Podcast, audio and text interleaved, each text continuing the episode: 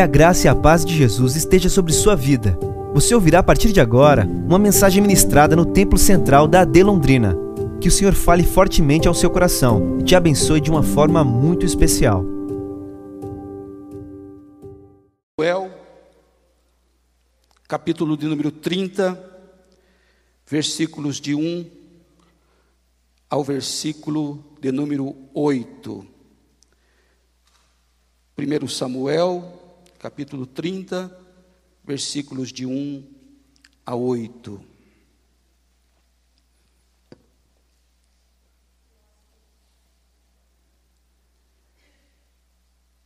Sucedeu, pois, que, chegando Davi e os seus homens ao terceiro dia a Ziclag, já os amalequitas com ímpeto tinham dado sobre o sul e sobre Ziclag, e tinham ferido a Ziclag, e a tinham posto a fogo, e levaram cativas as mulheres que estavam nela. Porém a ninguém mataram, nem pequenos, nem grandes, tão somente os levaram consigo e foram pelo seu caminho. E Davi e os seus homens vieram à cidade, e eis que estava queimada a fogo, e suas mulheres, seus filhos e suas filhas eram levados cativos. Então Davi e o povo que se achava com ele alçaram a sua voz e choraram, até que neles não houve mais força para chorar. Também as duas mulheres de Davi foram levadas cativas, Ainoã, a Jezreelita, e Abigail, a mulher de Nabal, carmelita. E Davi muito se angustiou, porque o povo falava de apedrejá-lo, porque o ânimo de todo o povo estava em amargura, cada um por causa dos seus filhos e das suas filhas. Todavia, Davi se esforçou no Senhor seu Deus. E disse Davi a Abiatar, o sacerdote, filho de Aimeleque: Traze-me, peço-te, aqui o éfode. E Abiatar trouxe o éfode a Davi. Então consultou Davi ao Senhor, dizendo: Perseguirei eu a esta tropa? Alcançá-la-ei? E o Senhor lhe disse: Persegue-a, porque de certo a alcançarás e tudo libertarás. Amém, meus irmãos? Meus queridos irmãos, este texto, o capítulo 30 de 1 Samuel, ele é bastante pregado nos púlpitos das igrejas. E cada vez que nós lemos este texto, ou cada vez que alguém prega utilizando por base esse texto, Deus fala. Isso é por uma razão muito simples. A palavra não é dos pregadores. A palavra, ela é de Deus. A palavra, ela é poder. Então, neste tempo que temos, eu quero convidar você para darmos uma olhada nesse texto uma vez mais, com a certeza que Deus tem uma palavra para nós nesta noite. Você que é leitor da Bíblia, você que é amante da palavra de Deus, você sabe que a monarquia instituída em Israel, ela teve por primeiro rei o rei Saul. Porém, a Bíblia nos diz que por conta da desobediência, Deus rejeitou Saul como governante de Israel. Nós aprendemos que a desobediência ela sempre vai trazer consequências. Todos nós sabemos que acidentes com vítimas fatais acontecem, e alguns deles por conta da desobediência aos sinais de trânsito. O passar um semáforo, quando ele sinaliza para você parar, normalmente traz consequências terríveis. O avançar a velocidade permitida nas rodovias, Quantos acidentes terríveis. Então, nós aprendemos, olhando para esse texto, que a desobediência ela traz terríveis consequências. E a desobediência de Saul se deu exatamente em um impasse com os amalequitas. Porque os amalequitas sempre foram opositores, eles foram adversários e tentaram impedir até a, a passagem do povo de Israel para a terra prometida. Eu disse tentaram, porque no primeiro momento eles até bloquearam, mas prevalece sempre a vontade do nosso Deus, porque Ele tem domínio e controle sobre todas as coisas. Mas nós lemos no primeiro, em 1 Samuel capítulo 15, a partir do versículo 7 até o 9, o seguinte texto: Então feriu Saul os amalequitas desde Avilá até chegar a Sur, que está defronte do Egito, e tomou vivo a Agag, rei dos amalequitas, porém a todo o povo destruiu a fio da espada. E Saul e o povo perdoaram a Agag e o melhor das ovelhas e das vacas e as da segunda sorte e aos cordeiros e ao melhor que havia, e não os quiseram destruir totalmente, porém a toda coisa vil e desprezível destruíram totalmente. A questão é que a ordem de Deus para Saul era que tudo fosse destruído. E aí eles convencionaram obedecendo parte daquilo que Deus havia direcionado e ordenado para o rei Saul. Por conta disso, a Bíblia diz que Deus pediu para Samuel ungir um outro rei. E esse segundo rei ungido foi Davi. E Davi, quando foi ungido, a gente percebe no texto que Samuel, ele, ele reluta um pouco. Deus dá a ordem, mas ele fica temeroso, ele fica preocupado com aquilo que pode acontecer com a sua cabeça. E Deus, que é justo, que é fiel e que tem urgência nos seus feitos, ele vai até Samuel e diz: Samuel, até quando terás dó de Saul havendo eu o rejeitado. E eu volto a dizer, irmãos, a rejeição de Deus por Saul no governo de Israel foi por conta da desobediência. Até quando, Samuel, você vai ter, vai ter dó? Eu rejeitei. Enche o teu vaso de azeite e, e vai ungir o rei, que eu já vou mostrar para você quando você chegar na casa de Jessé. Você conhece a história? Davi foi ungido, e o capítulo de número 15, ele coloca para nós, de 1 Samuel, duas situações antagônicas. A partir do momento que, capítulo 16, e o versículo de número 13, nos diz assim: Então Samuel tomou o vaso do azeite e ungiu, ungiu a Davi no meio dos seus irmãos, e desde aquele dia em diante, Diga comigo, o Espírito do Senhor se apoderou de Davi. Vontade de Deus, graça de Deus e a unção do Espírito do Senhor sobre a vida de Davi. Porém, quando nós lemos o versículo de número 14, nós lemos o seguinte: e o Espírito do Senhor se, diga comigo, retirou de Saul. Nós temos Davi ungido, cheio do Espírito Santo de Deus. Nós temos agora Saul, rei, porém rejeitado e que não tem mais o Espírito Santo de Deus sobre a sua vida. Você já deve ter ouvido a frase mente desocupada oficina, não precisa falar. Coisa terrível isso. Coisa terrível, irmãos, é a pessoa perder a unção do Espírito Santo de Deus. Coisa terrível é quando uma casa deixa de ser habitada pela presença de Deus. Todas as casas desabitadas, elas ficam suscetíveis aos ataques de ratos, de serpentes, de escorpiões, de todo tipo de, de animal peçonhento. Saul tinha a unção de Deus sobre a sua vida. Mas por conta da desobediência, o Espírito Santo se retirou dele.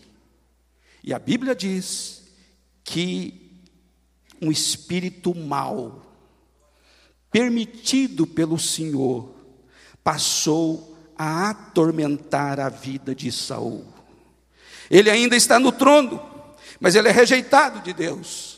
As lutas continuam, as batalhas continuam, e surge uma batalha que você conhece, você ouviu, você que está na igreja há tempo, isso desde as primeiras é, aulas de escola dominical que você frequentou, que foi o encontro de Davi com Golias. O encontro de Davi com o gigante Golias se dá porque Saul está desviado, Saul está sem a presença do Senhor, ele tem medo de, de assumir a posição como um rei, ele tem medo de, de comandar o exército para destruir o gigante Golias.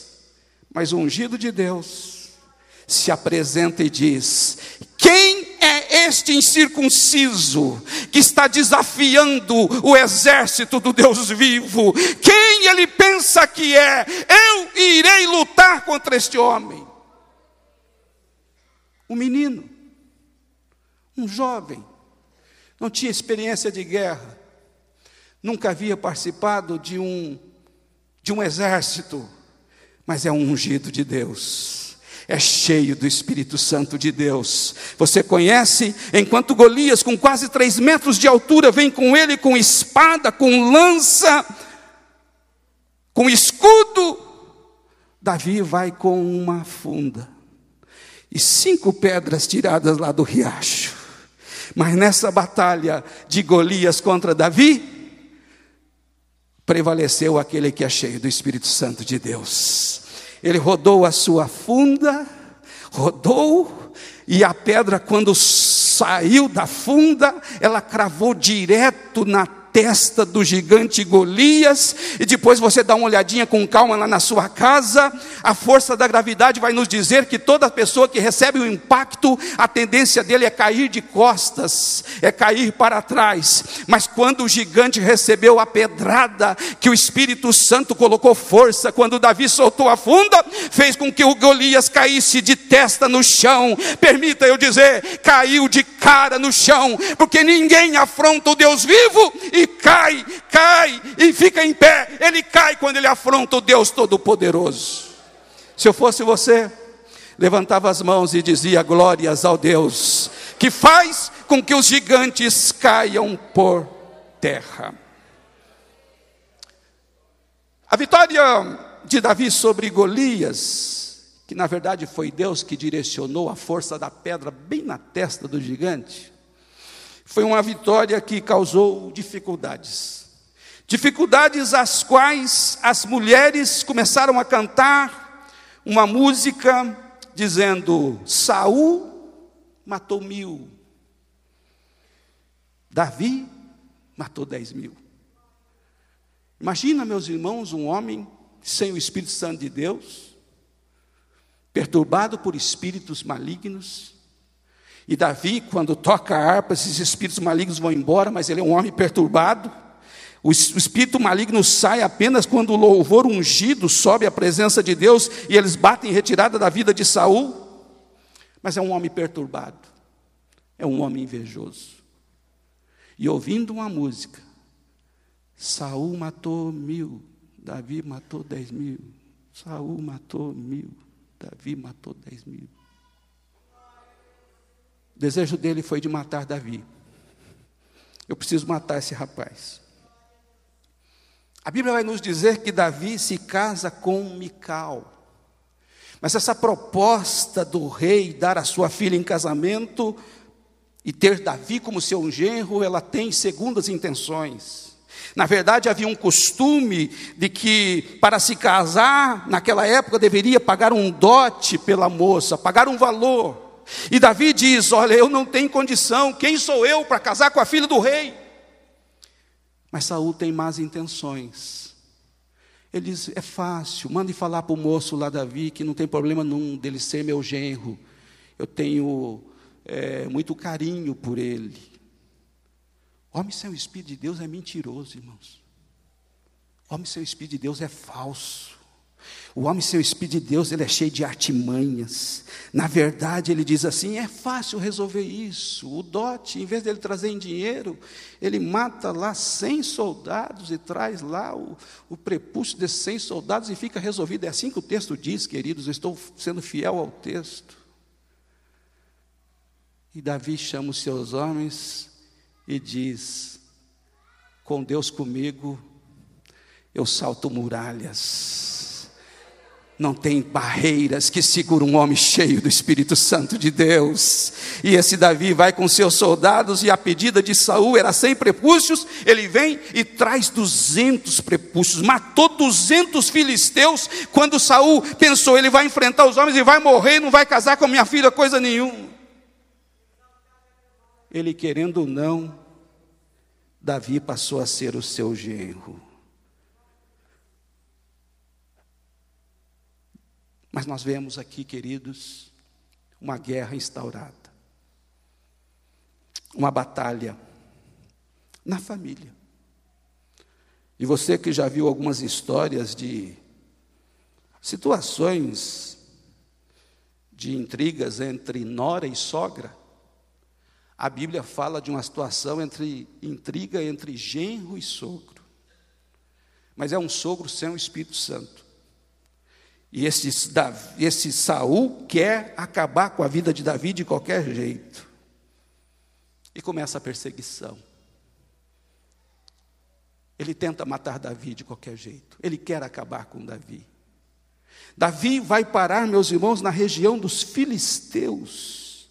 Davi, ele marcha para estar com o rei Aquis, e a Bíblia nos diz que ele ficou um ano e quatro meses na companhia do rei Aquis. E a Bíblia nos diz, no capítulo 29, dos versos 9 ao 11, 1 Samuel 29, do 9 ao 11, respondeu, porém, Aquis e disse a Davi: Bem o sei que, na verdade, aos meus olhos és bom, como um anjo de Deus Porém disseram os príncipes dos filisteus: Não suba este conosco à batalha.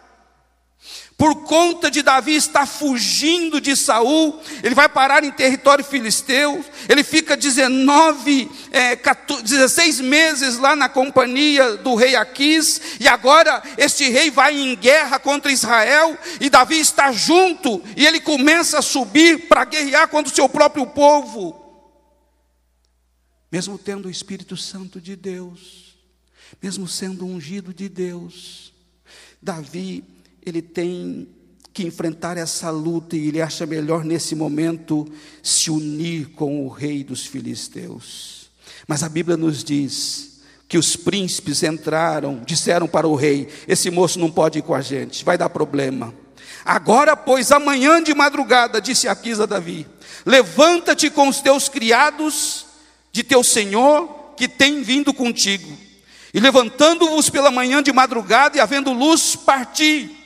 Então Davi de madrugada se levantou, ele e os seus homens, para partirem pela manhã e voltarem à terra dos filisteus. E os filisteus subiram a Jezreel. Deus agiu. Deus agiu. Esse rei havia dado um lugar para Davi ficar por nome Ziclag. E este, este lugar passou a ser propriedade de Israel até o dia de hoje. Eles haviam, Deus já tinha dado para Israel, os filisteus tomaram, e agora quis devolve para Davi, e é de Israel até os dias de hoje. É voltando de uma guerra, que não era a guerra de Davi, não era a guerra para estar, que ele chega, depois de três dias de viagem, ele chega a Ziclag. E quando ele chega a Ziclag, ele encontra a cidade queimada a fogo. Diz-nos o texto que nós lemos que os amalequitas, com ímpeto, uma movimentação momentânea e inesperada, eles invadem Ziclag, colocam fogo na cidade e levaram cativas as mulheres e as crianças. Meus irmãos, quando nós olhamos para esse texto, a ação dos Amalequitas, e neste culto de missões nós temos a oportunidade de fazer um paralelo. A guerra está instaurada. É uma guerra declarada contra famílias, é uma guerra declarada contra a cidade, é uma guerra declarada contra a nossa nação. Os amalequitas querem destruir, querem impedir que as pessoas tenham paz, que as pessoas sirvam a Deus. E por conta da ação dos amalequitas, eles não mataram ninguém, mas a Bíblia diz que eles feriram e queimaram. E aí, por conta dos ataques amalequitas, quantas pessoas que sofreram abusos, quantas pessoas sofrendo por conta de terem sido abusadas, quantos estupros, quantos abortos, quantas traições. A Bíblia diz que eles feriram e queimaram. Quantas famílias, meus irmãos, que estão passando por dificuldades, por lutas, e estão dizendo: onde está a solução? Onde eu vou encontrar paz para a minha vida? Onde eu vou encontrar paz para o meu coração? Porque por conta das, das desesperanças, algumas pessoas estão perdendo a vontade de viver. Mas tem um Deus conosco. E eu e você fomos chamados para dizer: os Amalequitas existem, mas aonde chega o Evangelho de Jesus, que é poder de Deus, ah, este Evangelho, ele faz toda a diferença. Os Amalequitas invadiram, queimaram, feriram e levaram cativos. Quantas famílias que você conhece que estão presas, famílias presas, filhos presos, presos a vícios, gente que não consegue largar o maldito do cigarro, gente que não consegue largar a maldita droga.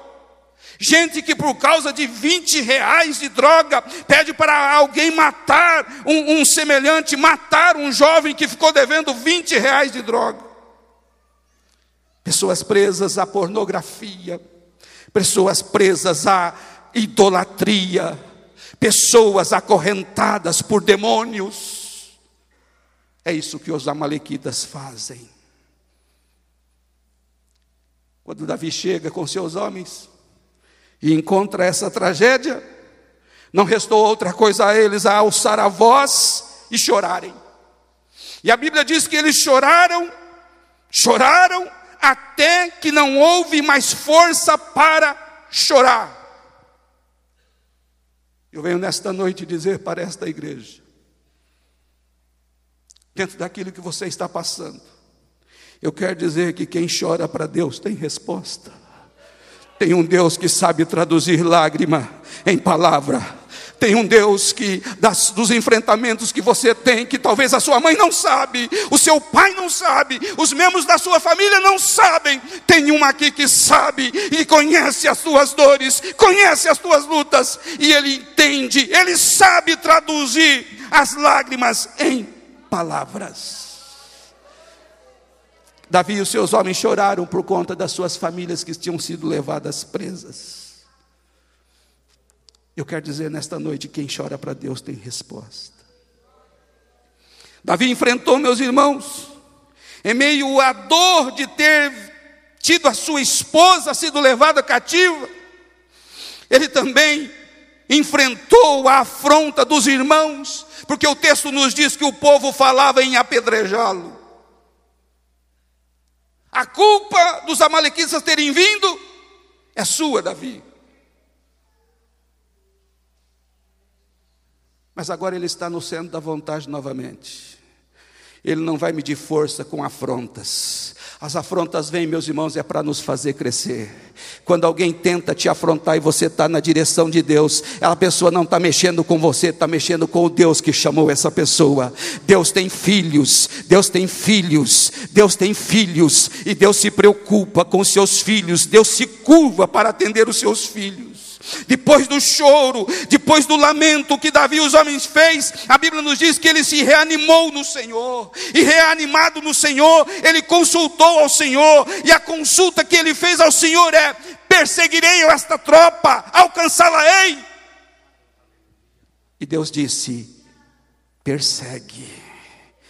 Requerebachandaramacai esta intimidade de Deus com Davi fez com que Deus respondesse para ele: persegue, persegue, aleluia, porque de certo alcançará, e tudo, tudo, tudo libertarás. Bendito seja o Deus que nós servimos, o Deus de maravilhas.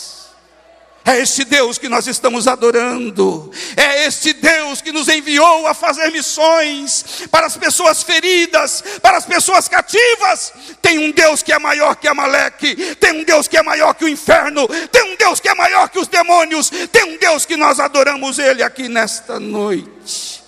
Aleluia, glória seja dada ao nome do Senhor. Deus cuidou de detalhes, irmãos. A Malequita não tem amor. A Malequita faz dos seus soldados como cavalos. Eles só servem enquanto estão prestando algum tipo de serviço. Tem lugares aí que as pessoas são chamadas de cavalos. Mas nós não somos chamados de cavalos. Nós somos chamados de instrumentos do Deus vivo. Levante a tua mão, você que é um instrumento de Deus. Levante a tua mão e glorifique o nome do Senhor. Glorifique, exalte o nome do Senhor. Nós somos instrumentos de Deus. Nós não somos cavalos, nós somos instrumentos, nós somos servos, nós somos adoradores do Senhor. Mas a Malequita, ele só tem alguém, enquanto este alguém tem alguma coisa para lhe, lhe devolver. Diz-nos a Bíblia que depois que Deus falou com Davi, pode perseguir, que você vai alcançar. Ele saiu agindo baseado na promessa de Deus. Deus falou, vai acontecer, meu irmão.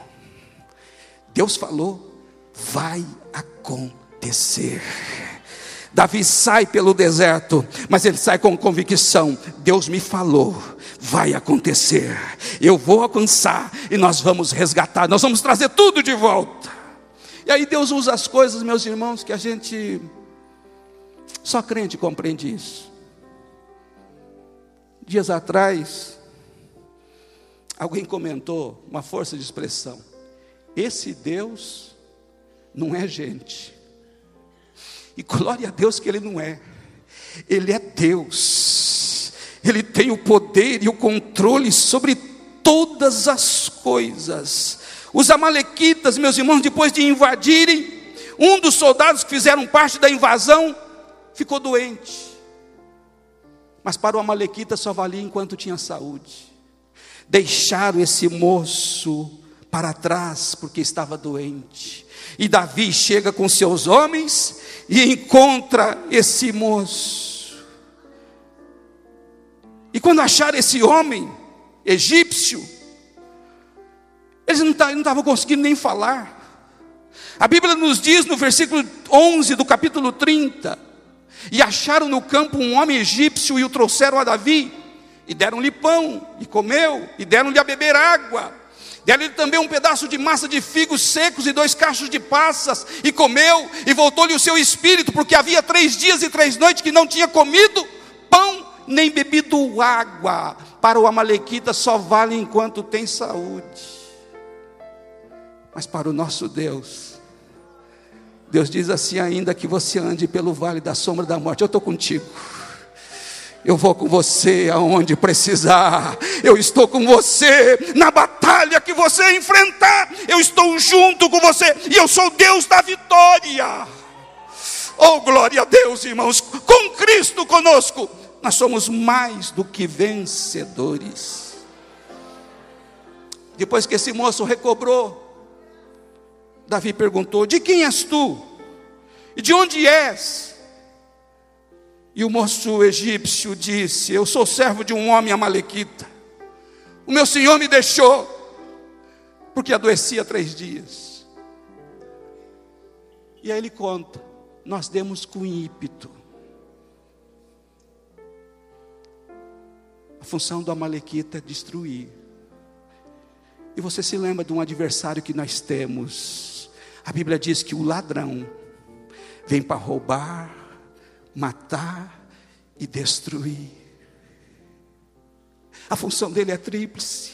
Mas Davi olha para esse soldado e, e, Davi pergunta: Você pode me dizer que rumo esses homens tomaram? E aí ele negocia: Você não vai me matar? Não vai entregar para o meu senhor? E Davi diz: Não, pode falar que eu vou honrar a palavra com você. Deus é soberano, queridos. Ele usa coisas que nos surpreende, mas para que a sua obra e a sua vontade seja feita. Ele tem o controle sobre todas as coisas.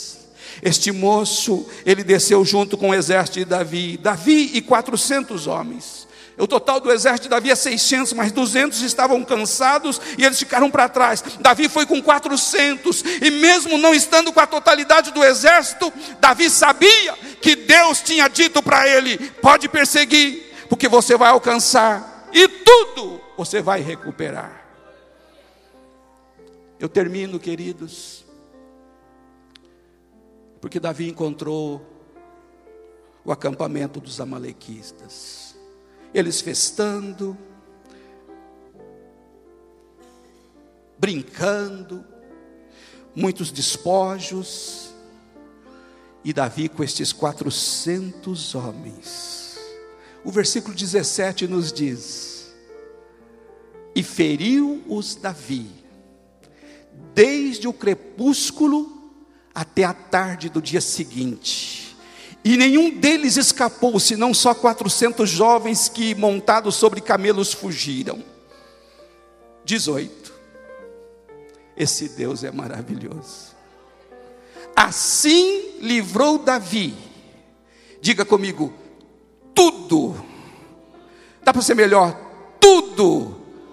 Quanto tomaram os Amalequitas a Bíblia diz que também as suas duas mulheres livrou Davi, 19. E ninguém lhes faltou, desde o menor até o maior, até os filhos e as filhas, e também desde o despojo até tudo quanto lhes tinham tomado. Tudo Davi tornou a trazer. Mas não parou aí, queridos. Verso 20 nos diz: Também tomou Davi todas as ovelhas e vacas e levavam-nas diante de outro gado e diziam: Este é o despojo de Davi. Fique em pé em nome de Jesus. Aleluia.